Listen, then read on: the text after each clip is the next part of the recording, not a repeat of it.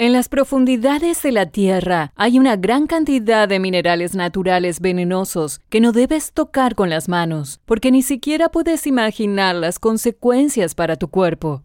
Pueden causar un gran daño a la salud, incluso si lo tienes en tu casa como decorado o si lo tienes en tus manos como un juguete. Averigüemos qué minerales y piedras debes evitar para salvar tu salud. Arseno pirita, oro de los tontos. El oro de los tontos, así se llama esta piedra. A menudo se confundió con el oro y la gente fue envenenada por su vapor cuando trabajaba con la piedra. Si calienta la piedra, esparcirá materiales venenosos como el arsénico y el sulfuro de hierro, y todos esos huelen a ajo. Si dudas sobre qué tipo de piedra es, golpéala con un martillo. ¿Huele a ajo?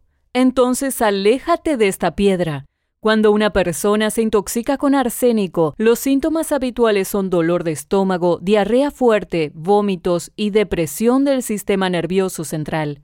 Cinabrio, piedra de sangre. La piedra de sangre o piedra de dragón es uno de los minerales favoritos de los chamanes y psíquicos. La piedra venenosa se cree que trae riqueza, suerte y coraje a quien la posee.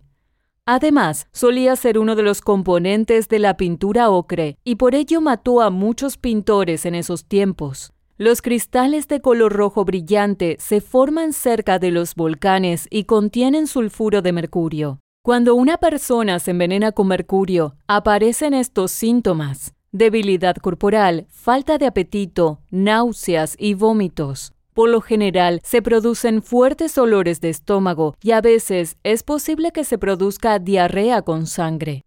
A menudo se desarrolla neumonía. La temperatura corporal puede ser de 38 a 40 grados Celsius. En casos graves, después de algunos días, la persona muere. Hutchinsonita, piedra de la muerte. Es una piedra muy hermosa y extremadamente peligrosa. Incluye la combinación mortal de talio, plomo y arsénico. Este cóctel mineral puede matar a una persona o a cualquier otro ser vivo. Pero si ves esta piedra brillante, no puedes resistir el deseo de tomarla. Mírala desde diferentes ángulos. Una vez que lo hagas, existe un gran riesgo de morir. Este es el hermano mortal del plomo. Incluso un pequeño contacto con él puede provocar la caída del cabello, grandes problemas de piel y hasta la muerte. Los mineros europeos son conscientes de esto porque la hutchinsonita se encuentra ampliamente distribuida en las minas de toda Europa. Galena, piedra de alta tecnología. La piedra se describe generalmente como material de alta tecnología. Tiene una geometría fantástica y colores muy elegantes. La piedra parece haber sido creada en algún estudio de diseño. Mucha gente dice que se parece al cubo de Rubik, pero en realidad galena se usa para producir plomo. No existe una cantidad de plomo lo suficientemente pequeña que sea segura para una persona. Los niños son el grupo de riesgo en este caso porque el plomo se absorbe cuatro o cinco veces mejor en su cuerpo. Cuando influye en nuestro cuerpo, el plomo cambia el funcionamiento del cerebro, deprime el sistema nervioso central, provoca el estado de coma, convulsiones e incluso la muerte. Los niños que sobrevivieron al envenenamiento por plomo pueden sufrir alteraciones de las funciones mentales y otros trastornos. Orpimente, Piedra de arsénico, que puede ser peor que el arsénico. El orpimente es probablemente la única piedra del mundo que se puede llamar piedra de arsénico. Los chinos antiguos usaban orpimente para el mismo propósito que el cinabrio, y las consecuencias fueron monstruosas. El envenenamiento agudo con arsénico provoca vómitos, diarrea fuerte, dolor de estómago, depresión del sistema nervioso central. Estipnea, flechas plateadas. Estibnea es un hermoso mineral. Parecen un montón de flechas plateadas juntas, o también parece un enjambre apuntando en diferentes direcciones. En la antigüedad, estos cristales grandes y brillantes se usaban para hacer platos maravillosos. Las flechas de plata de la venenosa stipnea se extraen generalmente en Japón. Pueden tener hasta 30 centímetros de longitud. Por cierto, estos cristales contienen antimonio y eso provoca una intoxicación grave al entrar en contacto con la piel de las personas. Antimonio es tóxico. Se deposita en la glándula tiroides y causa bocio endémico, pero en el tracto gastrointestinal el antimonio no causa mucho daño.